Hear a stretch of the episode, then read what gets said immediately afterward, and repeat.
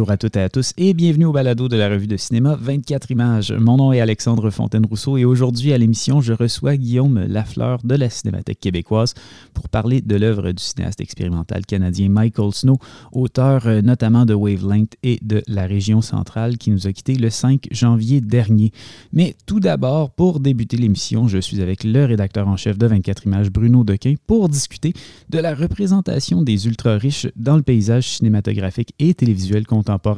Gros sujet quand même, alors on va pas trop perdre de temps et plonger tout de suite dans le vif euh, de celui-ci. Tu te sens prêt, Bruno? Oui, ça va aller. Excellent. Alors, euh, comme je disais, la, la, représentation de la richesse, euh, ça a été au cœur de la production cinématographique et télévisuelle en 2022. On pense évidemment à la Palme d'Or Triangle of Sadness, au Glass Onion de Ryan Johnson, à The Menu de Mark Mylod, mais aussi à la série White Lotus, à laquelle mon algorithme tente désespérément et euh, sans succès de me convaincre que je devrais la regarder. Mais bon, ça c'est une autre question. Mais à la, louche, à la liste s'ajoute euh, Succession, qui est quand même une des séries phares des dernières années. Euh, qu'est-ce qui lie, d'après toi, ces différentes propositions-là entre elles? En fait, quand j'avais proposé ce petit segment, je suis pas le seul à l'avoir remarqué, effectivement. 2022, ça a été vraiment la tendance lourde qui est euh, la tendance de représentation, pas juste parce que bon, représenter des riches, ça va, ça se fait dans le cinéma depuis la nuit des temps, la télévision aussi. Euh, là, on est vraiment dans la représentation du 1, voire 0,01%. Là, c'est pas juste les riches, c'est les ultra riches. Et c'est à la fois, comme tu le dis, le cinéma, la série Succession, ça a été un peu le, point de départ en quelque sorte, parce que la série est déjà rendue à sa troisième saison, on attend la quatrième, euh, c'est vraiment elle qui a fait émerger peut-être un petit peu ce, courant-là. Ce qui est intéressant avec Succession, on en parlera plus tard, parce qu'elle se distingue quand même des autres œuvres que tu as mentionnées. Et euh, on peut regarder un peu les traits communs, les divergences entre ces œuvres-là. Euh, ce qu'on peut remarquer tout de suite, c'est qu'il y a pas mal d'œuvres qui euh, prennent la forme du huis clos et qui s'inspirent aussi d'un point de vue de, de, de, style de la télé-réalité. C'est assez manifeste. En gros, la plupart fonctionnent sur le mode qu'est-ce qui va se passer si on rassemble un groupe de super privilégiés sur une île et où un hôtel et ou un restaurant sur une île pour parler de, menu. Donc c'est vraiment le point de départ d'arrivée de toutes ces propositions-là. Et euh, elles sont vraiment issu du phénomène de la télé-réalité. On le sait, la télé-réalité, c'est vraiment un phénomène de voyeurisme. Ça a fonctionné depuis ses débuts, justement sur ce petit côté à la fois laboratoire et euh, également euh, mise en valeur dans nombre, un nombre incalculable de téléréalités, mise en valeur de lieux paradisiaques, euh, mm. que ce soit des, des, villas inaccessibles pour la plupart d'entre nous, ou alors des îles, etc. etc. donc il y a cette idée de l'île paradisiaque comme lieu commun de la téléréalité. On le retrouve par exemple, White Lotus joue complètement là-dessus. Le concept de White Lotus, pour ceux qui ne l'ont pas vu, on est rendu à la deuxième saison. Chaque saison est isolée. Il y a un personnage récurrent qui était dans la première et la deuxième, mais tous les autres personnages sont différents, donc à chaque fois c'est une histoire différente. Et euh, le point de départ, c'est euh, série 10 épisodes, et pendant, ou à peu près 9-10 épisodes, et 9-10 épisodes, c'est une bande de super riches dans un hôtel. Le la première saison, c'est un hôtel à Hawaï. La deuxième saison, c'est un hôtel euh, en Sicile. Donc, même concept, on les prend, on observe ce qui va se passer pendant une semaine, sachant que dès le premier épisode, on nous dit il y a des morts un mort ou des morts. On ne sait pas lequel, on ne sait pas lesquels. Mais c'est pas vraiment une série de euh, comme euh, qui, euh, qui, ressemble par exemple à Glass Onion qui fonctionne vraiment sur le concept Agatha Christie. Il n'y a pas d'enquête dans White Lotus. White Lotus, la petite excuse du, du, meurtre est juste là pour créer un peu de tension parce qu'en bout de ligne, ça va être de décortiquer les relations entre les différents personnages. Dans la première série, ça fonctionne énormément sur relations de couple, sur les liens entre les, euh, les, les, clients de l'hôtel et les employés, et particulièrement le manager de l'hôtel. Euh, dans la deuxième saison, ça fonctionne un peu plus sur les liens entre les, euh, les clients eux-mêmes. Il y a un petit peu moins de cette tension, elle est là évidemment, là, entre, entre riches et entre clients et, et employés, mais disons que ça, ça, reste quand même un petit peu la même chose. Et il y a toujours dans cette idée, l'idée que ça va être un petit jeu de destruction, évidemment. Donc, euh, on sait bien qu'il va y avoir cette idée que la famille euh, très très riche, en fait, ils sont pas si heureux que ça. Ils ont les mêmes. Parfois, il y a cette idée de, ils ont les mêmes problèmes que nous. Donc, ils ont les... River. ils ont les mêmes problèmes. Ils, ils, ils, ont de la difficulté à parler à leurs enfants. Les adolescents se rebellent. Euh, c'est pas facile d'avoir une. Dans le premier, par exemple, il y a tout un tout un pan qui porte sur euh, deux amis euh, qui sont euh, les amis woke, les jeunes woke qui sont à l'université, donc les discours par rapport aux parents, la rébellion, etc. Évidemment, c'est très très très satirique, c'est très cynique parce que dans White Lotus, en particulier dans la première saison, il y a quand même toute une tentative on va dire, révolution woke de la part d'une des personnages qui va se retourner complètement contre elle, en fait, qui va.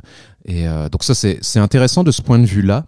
Après, il y a évidemment dans toutes ces séries, dans tous ces films, ce qu'on peut observer, parce que c'est quand même assez amusant, c'est l'éternel paradoxe du rapport au luxe parce qu'on est vraiment en train de parler de, euh, de séries et de films qui ont d'énormes moyens, qui se sont mis en œuvre pour mettre en scène tous ces environnements-là. Donc, euh, et c'est pas tant réflexif, c'est-à-dire ça l'est un peu, mais pas tant. Dans White mhm. Lotus, White Lotus en particulier assume complètement le fait qu'on va accumuler les plans magnifiques de la côte euh, de Sicile, on va euh, accumuler, enfin on va faire, faire la même chose avec Hawaï. Il euh, y, a vraiment mhm. cette idée-là qui est un peu entre les deux. Puis évidemment, c'est, on peut pas s'empêcher de sourire en voyant tous ces produits qui sont faits parce que bon, on s'entend White Lotus, c'est HBO. Euh, le film de Menu que tu euh, mentionnais, on va en parler un petit peu après. Là, qui, euh, Netflix. c'est, il est sur Disney+. Ah, Disney+. Celui-là est sur Disney+. Glass Onion. Glass Onion est sur Netflix. C'est Netflix. Succession, c'est HBO. on parle vraiment de gros, gros, gros produits. J'ai, celui qui a été le plus critiqué, je crois, le moins bien reçu, c'est The Menu. ce qui est assez intéressant parce que The Menu, à la limite, c'est peut-être celui qui pousse le plus loin cette logique de petit jeu de massacre euh, bête et méchant. Euh, il n'a pas la prétention des autres, il n'a pas cette prétention de, portrait de société tant que ça. Là. Je veux The Menu, c'est euh, littéralement, pour en parler un peu, il y a cette idée que sur une île, il y a ce restaurant, évidemment de gastronomie ultime pour super privilégiés, mené par Ralph Fiennes, qui joue le chef de ce restaurant-là arrive un soir, donc pour atteindre ce restaurant-là, c'est quand même assez compliqué. Il faut se payer un billet d'avion, il euh, faut euh, mettre sa candidature des mois à l'avance, il euh, faut prendre un bateau pour finir par aller sur cette île où il n'y a que ce restaurant. Mhm. Et là, on passe la soirée à 1200 dollars US par personne pour apprécier la fine cuisine du, du grand chef. Et le concept de The Menu, évidemment, c'est que Ralph Fiennes décide de rassembler tous ces toutes ces personnes-là pour euh, finalement les détruire en quelque sorte. Je rentrerai pas trop dans les détails, mais euh, c'est euh, de loin ce, je trouve l'œuvre qui, qui assume le plus cette idée d'être vraiment méchante dans le sens où par exemple c'est ce que je reprochais à Triangle of Sadness entre autres, c'est cette idée que quand on fait des, des séries sur euh, les riches? Est-ce qu'on reste sur bon, les stéréotypes de départ? Je dirais évidemment, on a tous euh, ces idées préconçues du 0,01%, principalement constituées soit de, euh, de gens qui travaillent dans la finance à Wall Street, enfin bref, de, de, parvenus, de familles d'héritiers ou quoi que ce soit. Est-ce qu'on reste au niveau de la caricature ou est-ce qu'on va un petit peu plus loin? La plupart de ces films ou de ces séries, ils ont tendance là où ça, fonctionne plus ou moins, je trouve, c'est qu'ils ont tendance à prétendre dépasser le stéréotype, mais pas vraiment. En fait, en bout de ligne, euh, c'est beaucoup ce que je reprochais à la Palme d'Or, qui était le fait qu'il n'y a aucune empathie, aucun développement de personnage. Il y a, euh, mais le film prétend à la profondeur, et c'est là que ça me dérange. Alors que The Menu, au moins, par exemple, pour donner un exemple dans The Menu, à un moment donné, à partir du moment où tous les invités réalisent qu'ils sont comme un peu pris au piège, il y a une il y a un des invités qui est euh, interprété par euh, John Leguizamo, qui joue une sorte de vedette de cinéma has-been euh, reconverti en possible animateur justement de télé-réalité culinaire ou autre, et qui est là avec son assistante. Et l'assistante essaye de partir, elle demande à partir, elle dit « Oh mon dieu, j'ai rien à faire là ». Et Ralph Fiennes lui répond immédiatement « Ok, t'as étudié où ?»« À Brown. T'avais des pré-étudiants ?»« Non, tu restes. » Il y a cette idée de, on va même pas chercher à, euh, on, reste volontairement dans la caricature. Et ça, j'avoue que ça m'a plutôt amusé. J'ai plutôt tendance à trouver que c'était, euh, que c'était réussi de ce point de vue-là. Euh, après, pour les autres, c'est ça, c'est humaniser les riches. Euh, c'est un peu là et la question pour la plupart de ces, euh, de ces œuvres-là. Ouais, ben en fait, ce qui m'a frappé en regardant Glass Onion, c'est que le ton du film est beaucoup plus euh, caricatural qu'il l'était dans Knives Out. Mhm. il y avait une certaine finesse quand même dans la représentation de cette espèce de vieille bourgeoisie américaine-là dans Knives Out qui a complètement disparu dans le traitement que Glass Onion réserve à une certaine élite des médias et de la technologie, là, pour faire ça brièvement. D'un côté, moi, ça, ça me fait plaisir de voir ce monde-là se faire ramasser en bonne et due forme, c'est sûr. En, théorie, j'ai rien contre l'idée d'une euh, satire qui fait pas dans la mhm. dentelle. Euh, mais en même temps, je, m'ennuyais de l'écriture un peu plus pointue euh, de Knives Out. Je pense que dans la vulgarité même de la recherche, de la, richesse, il y, a, quelque chose qui appelle à une certaine vulgarité dans le traitement. puis dans le, dans le cas précis de Glass Onion, j'ai l'impression que ça finit par excuser aussi une certaine facilité dans l'écriture, peut-être?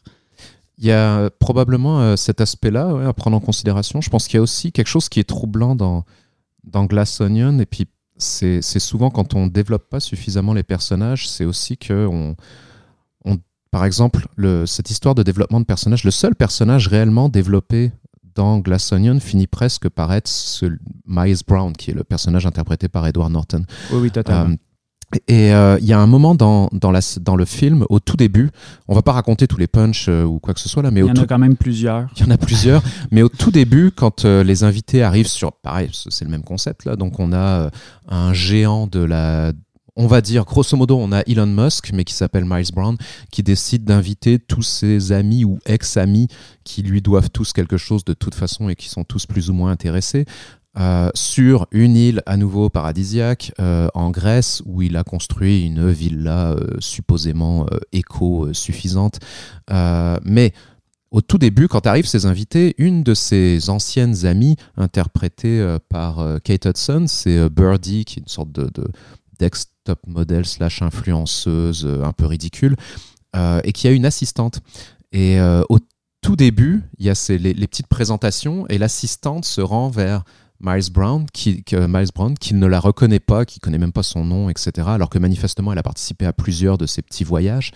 Et euh, c'est un peu comme ça qu'on se sent nous-mêmes à la fin, en fait. C'est-à-dire que cette, euh, cette assistante, la pauvre Jessica Henwick, d'ailleurs, qui, qui est une actrice qui joue dans pas mal de trucs, mais toujours un peu sous-employée ou sous-utilisée, bah, c'est un peu la même chose dans, euh, dans Glass Onion. Et c'est vrai que ça aurait pu être intéressant de développer notamment ce personnage-là. Et puis d'autant plus qu'il y a des très bons acteurs et actrices là. Donc euh, quand on va chercher quelqu'un comme Catherine Anne, qui est quand même très drôle, euh, ça pourrait être bien de lui faire jouer autre chose que juste la politicienne euh, un peu un peu corrompue qui qui fait la baboune tout le long, là, parce qu'en bout de ligne, c'est ça du début à la fin. Oui, du oui, film. mais tous les personnages sont, sont, sont, sur une note. Euh, exception faite quand même de Benoît Blanc. Je veux dire, en fait, puis c'est ça l'affaire avec Knives Out, si je peux me permettre le, petit commentaire critique. C'est vraiment une franchise avec Glass Onion plutôt, mais cette franchise Knives Out-là a un peu atteint le point où, euh, que ce soit bon ou pas, je suis quand même content d'avoir des nouvelles de ce personnage-là. Il a un peu déjà atteint l'espèce de statut de James Bond du je suis prêt à mhm. regarder un bon ou un mauvais Knives Out parce que justement Daniel Craig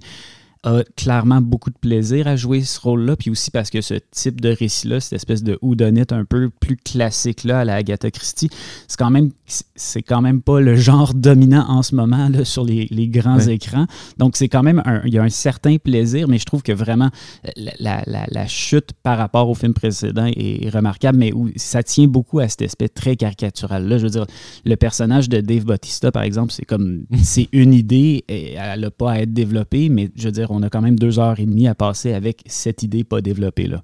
Oui, exactement. C'est là où, euh, de ce point de vue-là, j'ai tendance à penser que la logique poussée à son extrême dans The Menu euh, fonctionne mieux parce que The Menu n'a pas cette euh, prétention-là déjà de, en termes de longueur. le film est relativement court et, le film fonctionne vraiment sur, tiens, vous voulez taper sur les riches, vous en avez marre de justement cette idée de de, ce monde euh, exclusif de la, de la haute cuisine, etc.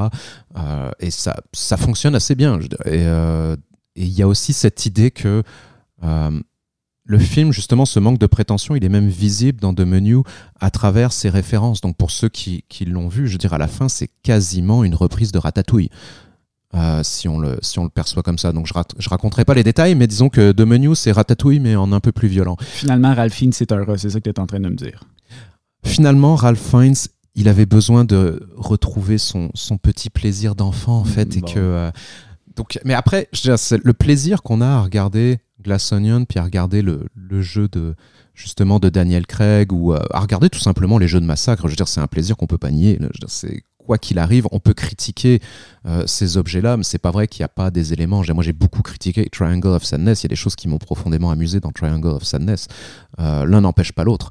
là où c'est intéressant, c'est quand effectivement on a des personnages qui finissent par être un peu plus développés pour faire, pour nous emporter ailleurs. Et euh, dans White Lotus en particulier, il y a, je mentionnais au tout début qu'il y a un personnage qui revient d'une saison à l'autre, euh, qui est le personnage de Tanya McQuaid et qui est euh, vraiment intéressant parce que ça permet aussi de faire la transition avec, avec Succession. Le personnage de Tanya McQuaid, bon, ceux qui ont vu la série savent très bien de quoi je parle parce que c'est le l'héritière multimilliardaire complètement dépressive, monstre d'égocentrisme joué par Jennifer Coolidge, qui a gagné à peu près tous les prix cette année là, de, de meilleure actrice de série, de meilleure actrice de soutien. Et Jennifer Coolidge, qui pour la génération euh, des ados des années 90 euh, est principalement connue pour avoir été la mère de Stifler dans American Pie. Donc là, on parle de cette Jennifer Coolidge. Et Jennifer Coolidge est vraiment intéressante dans, euh, dans White Lotus parce que il y a cette idée d'un véritable monstre en fait. C'est euh, une femme qui est euh, complètement troublée, complètement décalée, euh, en dépression profonde. Donc il y a une part d'empathie qui se développe envers ce personnage-là, mais en même temps ce personnage-là est complètement monstrueux parce qu'elle habite sur une planète qui est absolument pas la nôtre et c'est accentué d'autant plus dans la deuxième saison qu'elle a comme une assistante. Donc cette assistante doit être disponible pour elle quoi qu'il arrive 24 heures sur 24, euh, mais en même temps elle doit pas être visible du mari de Tania. Donc en fait, faut qu'elle, euh, par exemple, dès le début de la deuxième saison, ils arrivent en Sicile et là elle dit à, à son assistante, ok, euh, t'es pas censé être là parce que je suis censé être euh, m'être amélioré en fait psychologiquement là, de plus avoir besoin à ce point-là d'une assistante. Donc en fait, je vais te demander de te cacher pendant euh, toute la semaine. Faut pas que tu sortes de ta chambre, si possible, essaie de trouver à manger, mais pas là où je suis. ce, ce, genre de mhm. truc. Et, et c'est un personnage assez extraordinaire en fait parce que c'est c'est un, un, personnage que tu peux pas nécessairement balayé du revers de la main. C'est un personnage qui a sa part de tragique. Euh, et euh, là, c'est vraiment justement le développement d'un monstre qu'on n'a pas dans euh, Glass Onion, qu'on n'a pas qu'on n'a pas non plus dans Triangle of Sadness, qu'on n'a pas dans The Menu, parce que là, on reste vraiment au, au niveau de la, caricature absolue. Et cette représentation de, de personnages totalement fascinant et monstrueux, ça c'est vraiment le truc de Succession. Oui, on a moins parlé de Succession jusqu'à maintenant, c'est peut-être justement parce que pour toi euh, ça fait un peu figure euh, d'exception. Peux-tu nous expliquer pourquoi euh, c'est une série qui, qui, se démarque du lot d'après toi?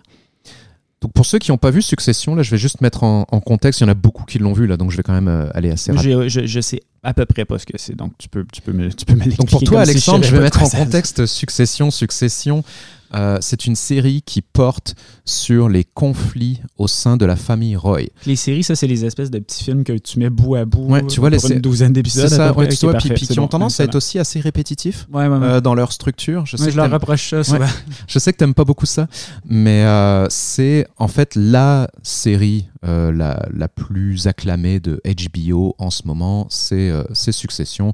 Donc on est face à la famille Roy. La famille Roy, c'est une euh, famille, pareil, de milliardaires euh, qui est menée par la figure du patriarche, Logan Roy, euh, joué par Brian Cox. Donc déjà à la base, la série fonctionne sur un casting extraordinaire. Bon, déjà parce qu'il n'y a pas mieux que Brian Cox pour jouer un vieux patriarche badass quand même assez monstrueux et qui lui a bâti son empire. Donc il est parti de rien, il a bâti son empire médiatique. Donc c'est une sorte de euh, son truc, c'est comme un équivalent de Fox News ou euh, euh, la référence principale, évidemment, c'est Rupert Murdoch pour ce personnage-là.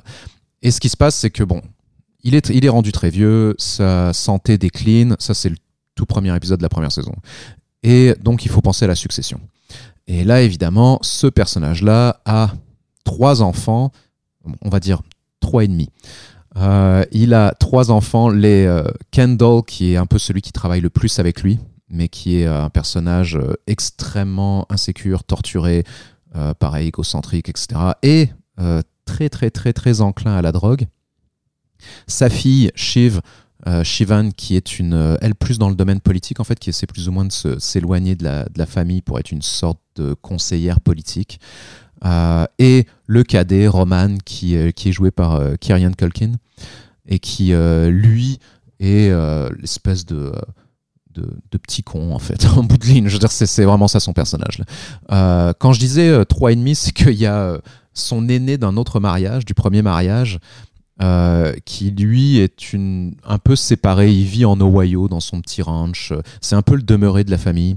Euh, mais personne le, le dit ouvertement, mais c'est un peu le demeuré de la famille, donc il y a lui. Donc tout le truc, ça va finir par être euh, cette série, c'est une sorte de, de tragédie shakespearienne euh, sur cette famille euh, où tout le monde va s'entretuer, tout le monde, c'est la famille la plus méchante de tous les temps, personne s'aime, tout le monde se tape dessus, euh, et, ça fonctionne ouvertement là-dessus. ce qui est intéressant vraiment dans, cette série-là, c'est justement ce rapport à la tragédie. Notamment, la série tourne énormément autour du personnage de Kendall Roy, qui est joué par cet acteur Jeremy Strong. Et puis ça, on le rappellera jamais assez souvent. Toi, t'aimes pas beaucoup les séries, mais pour n'importe qui, évidemment, qui aime les acteurs et les actrices, on sait que ça fait depuis longtemps, les séries, euh, contrairement au cinéma, sont une source inépuisable de découvertes d'acteurs qui avaient été sous-exploités auparavant. Euh, Jeremy Strong, c'est euh, un, New-Yorkais qui, qui est beaucoup dans le méthode acting, puis qui a commencé, je pense, il est, il exactement, je crois, de la, de la même génération que Jessica Chastain, des personnes comme ça on l'avait pas tant découvert que ça avant ce type de série là. Puis là, vraiment, il se révèle comme étant euh, totalement extraordinaire. Donc c'est ce personnage vraiment hyper torturé. Et la série tourne beaucoup autour de lui parce que c'est à la fois le personnage le plus intelligent parmi les enfants, mais aussi celui qui a le plus de failles. Et donc, euh, il y a toute cette idée, tu regardes un peu Succession comme tu regarderais l'accident de train mortel au ralenti pendant saison après saison de Kendall Roy. C'est comme Arrested Development, mais pas drôle dans le fond, c'est ça? Il y a des choses très drôles, hein, en fait, ceci dit donc, dans, euh, dans, Succession, en fait. Mais oui, à la base, euh, on peut, on peut faire une petite, euh, une petite référence de ce point de vue-là. Mais ce qui est vraiment très, très intéressant dans, dans Succession, en fait, c'est que quand je disais que ça se différenciait des autres, alors bon, oui, D'abord parce que ça joue beaucoup sur le développement de la profondeur psychologique de tous ces personnages-là. Euh, mais aussi déjà à la base, parce que là, ça se déroule pas sur une île, mais c'est d'autant plus intéressant, c'est que euh, la série se déroule, bon, en bonne partie, euh, on va dire, à New York et enfin à Manhattan et dans les Hamptons, et puis parfois vers la fin de la troisième saison, ça se déroule à nouveau en Italie. D'ailleurs, il y a tout un truc. donc manifestement, il y a une fascination aussi pour l'Italie comme nouvelle destination de voyage ultime pour les ultra riches, mais eux sont tout le temps au sein de la société. Et la série n'a pas besoin de les isoler parce qu'en fait, je un des points de la série et qui est vraiment très très bien mené, c'est qu'ils sont complètement séparés de nous. Donc ils ont beau se déplacer dans la rue, je veux on fait pas partie du même monde. Il y a vraiment un truc euh, chez ces personnages-là. Et ce qui est d'autant plus intéressant dans ces personnages-là, c'est que les, euh, les, trois enfants qui tentent de euh, manipuler sans arrêt, de se manipuler les uns les autres, mais aussi de manipuler leur père, etc s'il y a un truc qu'ils sont incapables de comprendre, c'est euh, leur statut de, euh, privilégié. et ça, ils sont incapables de réaliser en fait. À chaque fois qu'ils essaient quelque chose, ils essaient quelque chose comme si c'était des, euh, self-made man et woman. Et ils sont incapables de se mettre au niveau. Donc il y a toujours ce décalage involontaire qui va mener au désastre, alors que leur père, lui, qui parti de rien, lui est toujours, il a toujours comme quatre pions d'avance sur eux, là, perpétuellement. Et c'est vraiment ça qui est, euh, qui est fascinant, et d'autant plus que la série va faire rentrer là-dedans les personnages périphériques, et deux qui, qui finissent par être extrêmement importants, euh, dont un qui est incroyablement jouissif, qui est le mari de la fille. Euh, donc le mari de Shivan, qui, est, qui s'appelle Tom. Et ce Tom n'a aucune qualité particulière. Euh, il travaille pour la boîte, parce qu'évidemment, il s'est fait plugger par, euh, par sa femme, donc il, euh, il, travaille pour le père. il est plus ou moins, il a jamais l'air de rien foutre en fait. Il est plus ou moins responsable de, bon, on va dire la, section journalisme ou quoi que ce soit, mais en fait, il a aucune réelle compétence, si ce n'est de savoir avec qui se tenir. C'est son talent dans la vie. Et lui, pareil, c'est un des rares qui, lui, part d'une famille ordinaire. Mhm. Donc lui, il est parfaitement conscient de sa position de, oui, dans, dans, cette espèce de jeu-là. De, de, dans ce jeu-là. D'outsider, oui. Exactement, dans sa, sa position d'outsider. Et lui devient vraiment un personnage extrêmement intéressant à suivre. Parce que, bon, avec toutes ces manigances, t'as toujours lui derrière qui a l'air de rien, puis qui, puis qui est sincèrement en plus qui est effectivement stupide, mais qui a cette qualité-là, qui est, bon, bah voilà, comment, euh, comment se plugger. Donc ça devient vraiment de plus en, de plus, en plus intéressant. La, la série est d'autant plus intéressante qu'elle finit par ne pas être redondante, ce qui pourrait quand même être le cas après, euh, après trois saisons de, euh, de, de manigance les uns Mhm. envers les autres. Et euh, elle me faisait beaucoup plus penser, en fait, parce que c'est là où je voulais en venir en bout de ligne, pour ramener ça un petit peu au Québec. euh, ça me faisait davantage penser au dernier euh, roman de Kevin Lambert, euh, Que notre joie demeure, que je trouvais intéressant de ce point de vue-là, parce que, euh, donc je sais pas, bon, là on sort un peu du cinéma, mais euh, euh, le, point de départ de ce, de ce roman, qui lui aussi porte sur une certaine classe de super privilégiés, porte sur un personnage qui s'appelle Céline Wachowski. Donc je ne sais pas si Lambert l'a fait volontairement de prendre un, un, nom qui mélange à la fois Céline Dion et les, les sœurs Wachowski, je ne sais pas, mais en tout cas, bref, qui est une architecte superstar qui va vivre une, une crise de relations publiques, etc., sur un projet sur lequel elle est en train de travailler. Et euh, ce qui est intéressant dans ce roman-là, c'est que le point de départ de Kevin Lambert est assez clair. On imagine bien que Kevin Lambert est pas forcément un grand amoureux des ultra riches. S'il prend un personnage d'architecte qui fait un espèce de projet supposément bénéfique pour Rosemont Petite Patrie, mais qui finit par être une sorte de, évidemment d'immeuble gigantesque Mhm. qui va détruire à peu près 14 trucs sur son passage. Euh, il l'observe pas d'un œil euh, très positif. Euh, mais ceci étant dit, il va davantage s'inspirer des, du travail de représentation de classe sociale qui avait été fait notamment en bonne partie, mais c'est assez ouvert dans le, dans le livre, il y a même des références ouvertes à ça, par Proust à l'époque sur sa propre classe sociale. Donc je veux dire, son point de départ, c'est beaucoup des voix intérieures des différents personnages et beaucoup donc la voix intérieure de Céline Wachowski qui euh, devient, qui oui est un personnage complètement monstrueux, je veux dire à la fin elle est peut-être encore plus monstrueuse qu'on le pensait, mais euh, de laquelle on peut pas se détacher totalement. Et c'est là où ça devient justement des, euh, des œuvres plus intéressantes. Parce qu'il y a un plaisir. Bon, j'ai beaucoup insisté sur le fait que, contrairement à à peu près tout le monde, manifestement, j'ai euh, euh, plutôt apprécié The Menu. Mais bon, le plaisir que j'éprouve envers The Menu est un pur plaisir bête et méchant.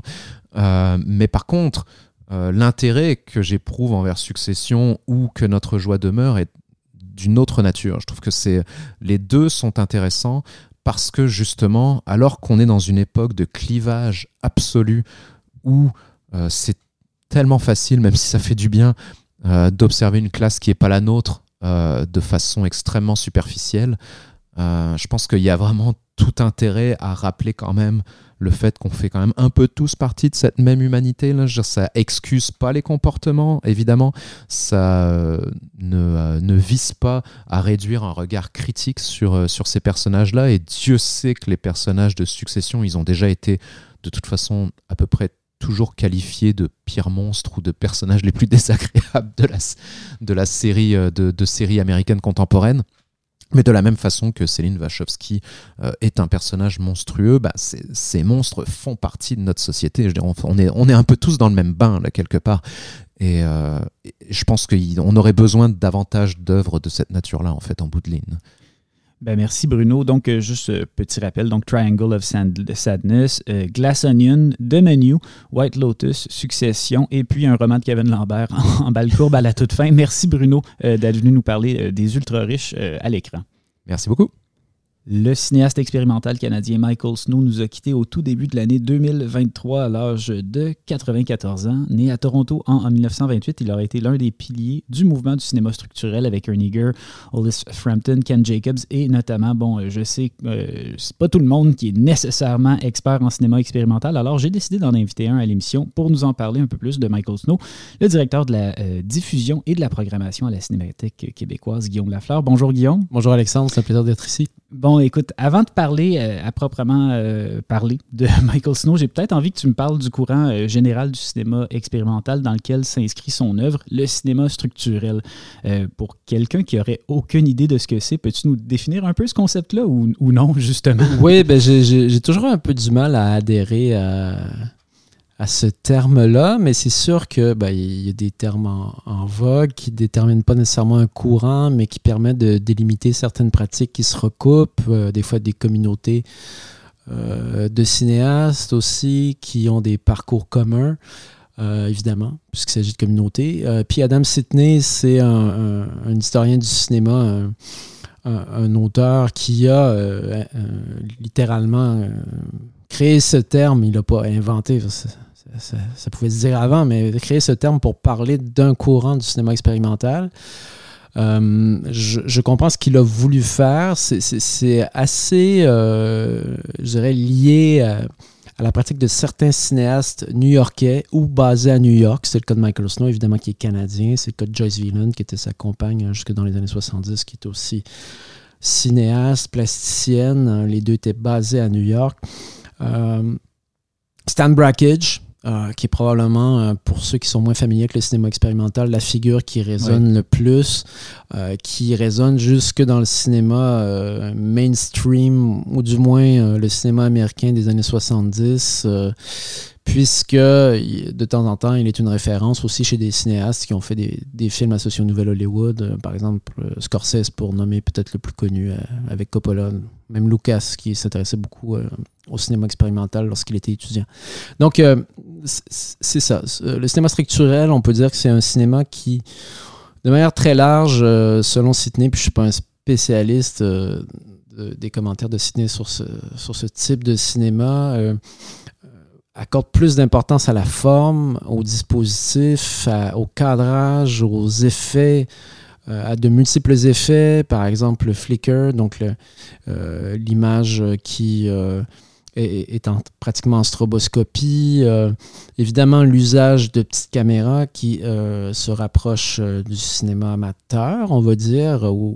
évidemment, maintenant, ça ne veut plus dire grand-chose, mais pendant longtemps, euh, le cinéma expérimental euh, se faisait avec des petites caméras et donc se distinguait à la fois du cinéma amateur parce qu'il pouvait y avoir un brouillage des genres dans la mesure où ils utilisaient des appareils semblables, mais aussi euh, du cinéma normatif, industriel, dans la mesure où justement il privilégiait un, appareillage plus léger. bon, par exemple, ça peut être des contraintes qui sont de l'ordre du cadrage, un même cadrage, un même cadre. Qui, ce qui est souvent le cas chez Michael Snow. Souvent le cas chez Michael Snow, et ce qui fait en sorte qu'il est une figure de proue aussi. Donc, c'est pour, euh, pour Sidney, donc euh, Adam Sidney, c'est-à-dire euh, l'idée d'un d'un concept, d'un certain formalisme avec lequel le film se fait et n'en déroge pas jusqu'à sa fin. Donc, il y a comme mhm. des principes formels qui sont là dès le départ et qui euh, se font de manière assez artisanale avec euh, des petits appareils. Oui, euh, en fait, c'est un peu ce que j'allais te demander ensuite. Euh, comment Michael Snow, lui, pour sa part, s'inscrivait dans ce mouvement-là, comment sa pratique pouvait euh, correspondre à cette idée du cinéma-là?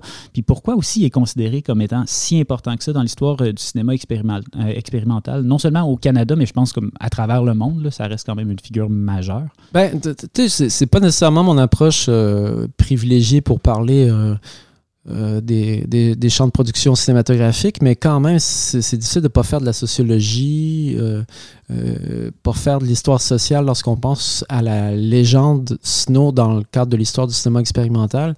Michael Snow, s'il avait une pratique de cinéaste expérimental dans le contexte de l'ONF, ou même dans le contexte canadien euh, uniquement aurait sans doute pas eu la résonance qu'il a eu en étant basé à New York euh, entre les années 60-70, mm. de telle sorte qu'il a participé comme Joyce Villain, mais de manière plus, euh, plus affirmée à tout un courant du cinéma expérimental qui, je dirais au même titre que certaines pratiques picturales de, de l'époque, un peu avant l'expressionnisme abstrait, par exemple, cherchait à, à, dominer euh, le champ de production euh, de l'art contemporain euh, donc, il, dans le monde.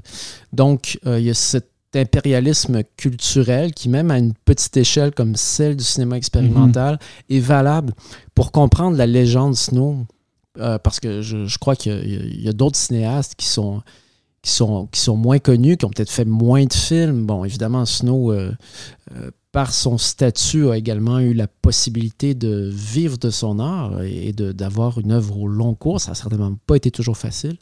Mais ce, ce moment new-yorkais est déterminant pour comprendre aussi la place qu'il occupe. Surtout qu'il était donc, en fin de compte, un Canadien à New York. Euh, mhm. C'est-à-dire que euh, il n'était pas nécessairement euh, dans les mêmes contraintes de, financement de son travail créateur que, que, que Ken Jacobs, que Jonas Mekas, que, que Stan Brackage. il y avait souvent des soutiens qui venaient des fonds gouvernementaux canadiens qui mhm. étaient quand même utilisés oui, même euh, s'il était établi aux, euh, États-Unis. Il avait une liberté, c'est la même chose pour Joyce Villain d'ailleurs, euh, de création qui n'était pas la même pour la plupart des cinéastes new-yorkais basés euh, ben, qui était américain, en fait, ou qui avait migré aux États-Unis très jeune, comme Jonas Mekas. Euh, tu parles d'une scène, c'est vrai que le New York des années 60, c'est un peu mythique. Tu parles de légende aussi. Euh, Snow, quand même, est associé de, très près à la scène free jazz new-yorkaise aussi, c'est notamment à la légendaire étiquette ESP Disc. C'est comme ça, par exemple, que naît un film tel que le New York Eye and Ear Control de 1964, sur lequel, pour les mélomanes, on retrouve notamment Don Cherry, Albert Taylor, John Chekai, Gary Peacock, tout un line-up. Roswell aussi je pense, qui euh, tient un rôle dans, les, dans euh, Wavelands également. Sonny Murray, je dirais. C'est ça, en fait. Donc, en, général, il y a toujours existé des liens forts entre le milieu du cinéma expérimental, celui de la musique d'avant-garde. J'ai l'impression que Michael Snow ne euh, fait pas exception à la règle puis qu'il va se nourrir de ça dès le début. Hein. Absolument. moi, j'ai envie de te répondre en rappelant une expérience de programmateur, une de, mes premières propositions radicales que j'avais. Euh, euh, que j'avais euh, formulé, on va dire, dans, le cadre du mois multi à Québec au début des années 2010. Bizarrement, c'est le mois multi, ça met de l'avant les arts médiatiques, la production actuelle, principalement vidéo ou performative et musicale. Et moi, j'avais fait un programme de films expérimentaux qui était montré un peu euh, en, antenne du mois multi au Musée de la civilisation. Et j'avais notamment programmé New York Eye and Ear Control. Il y a cette musique, cette fameuse euh, bande-son de free jazz qui a été créée euh, pour le film, qui a été ensuite en, disque où ça s'est fait à peu près en même temps.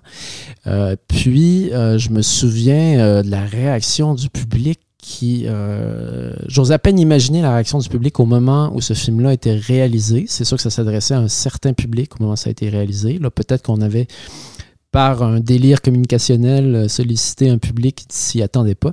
Mais la réaction était très vive, à tel point qu'un des, un, de mes collègues programmateurs m'avait dit Ah, Guillaume, tu as peut-être atteint le point de non-retour pour moi, c'est, ça reste euh, révélateur. C'est un honneur. C'est un honneur. je, suis très content. Surtout que la semaine suivante, j'avais programmé la Dolce Vita de Fellini, puis tout le monde avait oublié. Le grand écart, c'est parfait. Exact.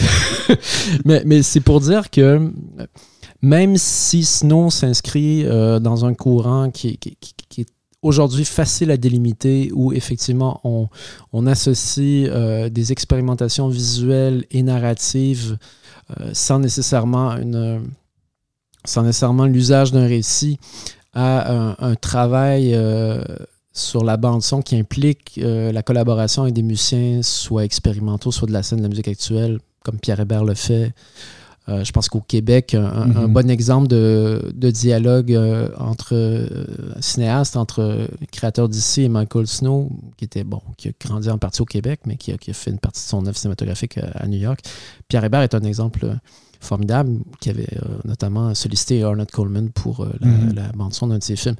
Mais oui, euh, ce qui est intéressant dans le Cotino, c'est que non seulement il est cinéaste, puis il s'intéresse à la scène d'avant-garde musicale à New York, y compris une sorte de free jazz dans une veine très spirituelle. Mhm, Albert mhm. Taylor était la figure de proue de ça avec Coltrane, mais encore plus, peut-être encore plus déjanté.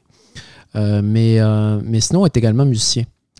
Donc ça, c'est intéressant à, prendre en compte. Euh, il a entre autres créé des œuvres de Steve Reich avec, euh, euh, d'autres artistes multidisciplinaires. Il a ensuite en disqué.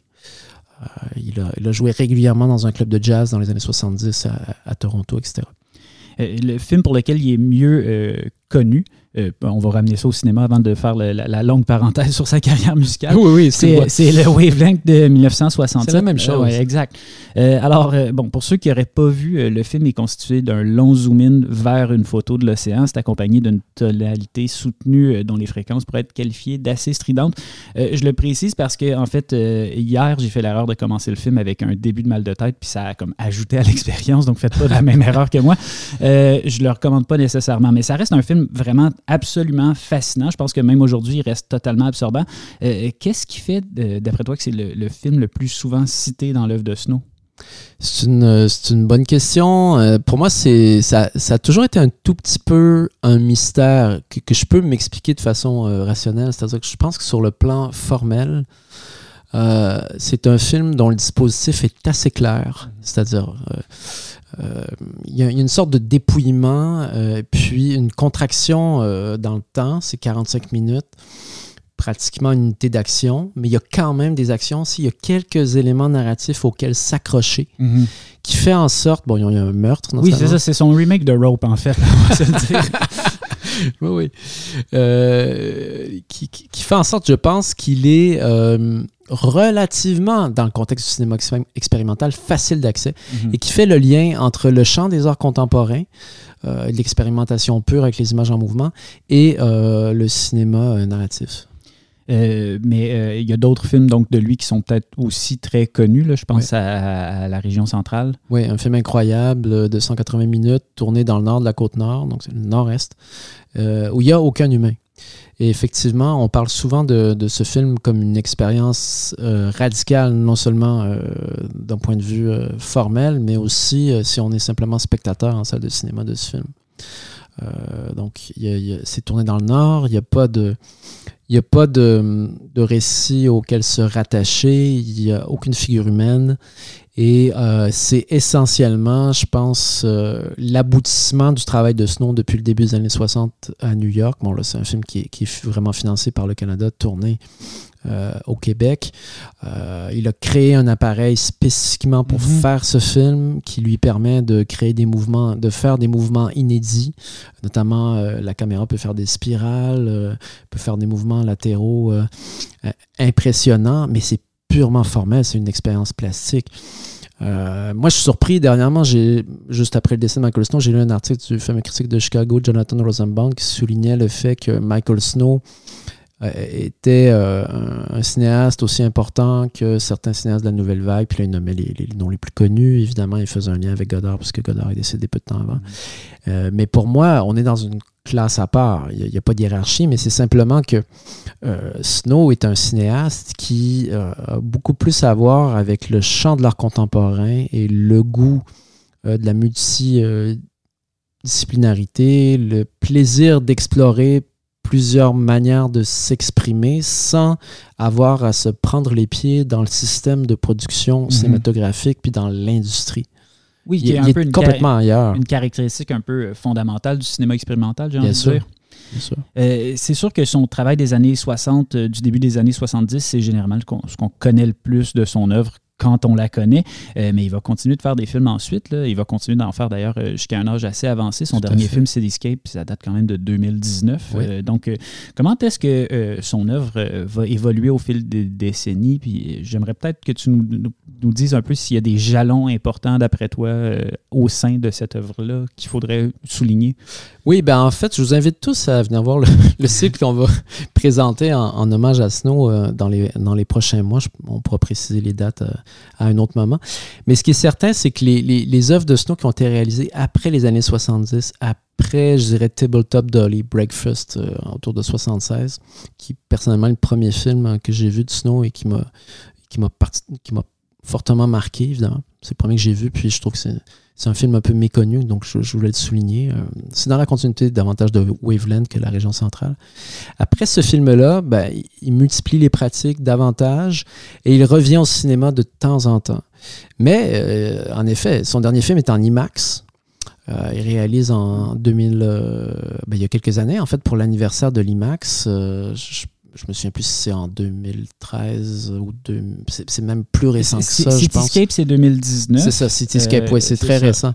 C'est Janine Marchessault qui l'avait commissarié pour ça, qui est une spécialiste du cinéma élargi, puis qui, est, qui est notamment une historienne de la présence du cinéma Expo 67. Donc, Snow, dans Cityscape, revisite une manière de, faire du cinéma qui n'est pas nécessairement dans l'air du temps. Donc, progressivement, il a, fait un long métrage aussi au début des années 2000 qui est, qui est marquant, euh, qu'on va, qu'on va certainement euh, programmer à la Cinémathèque sous peu, qui a été peu vu et, qui, là, est, pratiquement euh, à, l'ornière du cinéma traditionnel. C'est-à-dire qu'il y a vraiment une narration, il y a vraiment un récit, ah hein. il y a des acteurs. Et là, on voit le lien entre sa pratique depuis ses débuts et des cinéastes très formalistes qui en ont été influencés comme Chantal Ackerman. Et c'est intéressant, j'ai vraiment une misère absolue à imaginer ce que c'est un film semi-narratif de Michael Snow. Oui, oui, oui non, c'est fascinant en fait.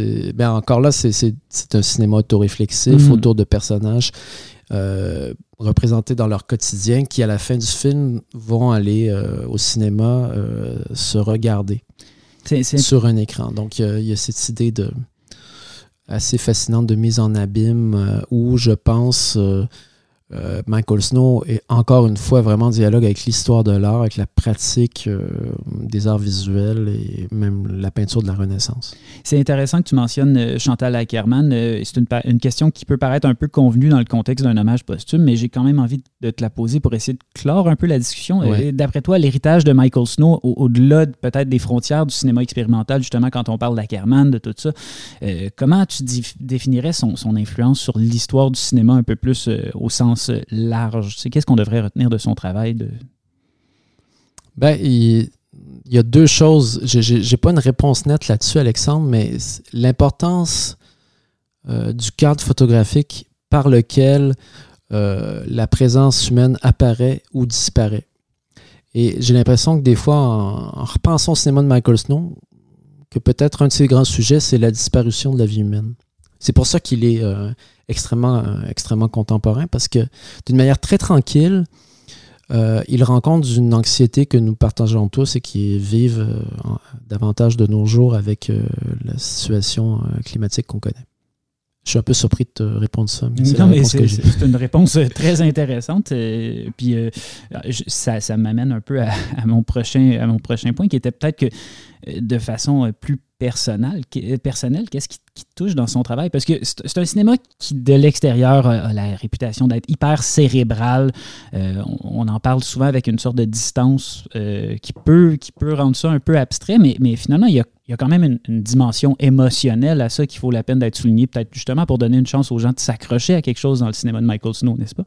Oui, oui, ben, il faut. Euh, si on veut prendre le temps, si on a un peu de patience, la rétribution est, énorme. C'est-à-dire qu'il ne s'agit pas de se fixer sur l'image d'un auteur. Euh, Snow euh, avait certainement un ego puis une ambition, mais il n'y a pas tellement euh, une volonté de se mettre en scène dans les films. Il n'y a pas nécessairement la volonté d'affirmer sa signature, mais c'est un projet artistique extrêmement ambitieux, fascinant, qu'il faut suivre étape par étape pour ressentir vraiment la, cohésion et l'extrême liberté qui l'habite. Donc, un peu de patience. Je dirais regarder deux, trois courts-métrages plutôt que la région centrale en premier. Table, Breakfast Tabletop Dolly, c'est un film très court. Mhm. C'est pour ça que j'y suis particulièrement attaché aussi, parce que ça m'a permis, je pense, euh, d'appréhender l'œuvre de Snow avec un certain euh, détachement, euh, sans l'oublier, mais tu, peux quasiment ne plus y penser rapidement, puisque tu as passé juste quelques minutes à, mhm. voir le film. Puis ensuite le revisiter, puis creuser. Donc il faut être un peu patient. Mais euh, ce qui est formidable avec ce, type de cinéma-là, c'est que euh, c'est une porte ouverte vers la création au-delà de la pratique cinématographique. Il y a un pied dans la photographie. Évidemment, l'importance du cadre est, déterminante, comme je le disais. Il y a, un souci euh, de, créer des ponts ou pas entre les pratiques artistiques. Donc oui, il y a de la musique expérimentale ou d'avant-garde dans ces films, mais il n'y en a pas nécessairement non plus. Euh, oui, il fait de la musique par ailleurs, mais sa musique n'a pas nécessairement toujours de lien avec le cinéma. Et euh, c'est pas grave. C'est comme une respiration, en fait. C'est un projet de vie.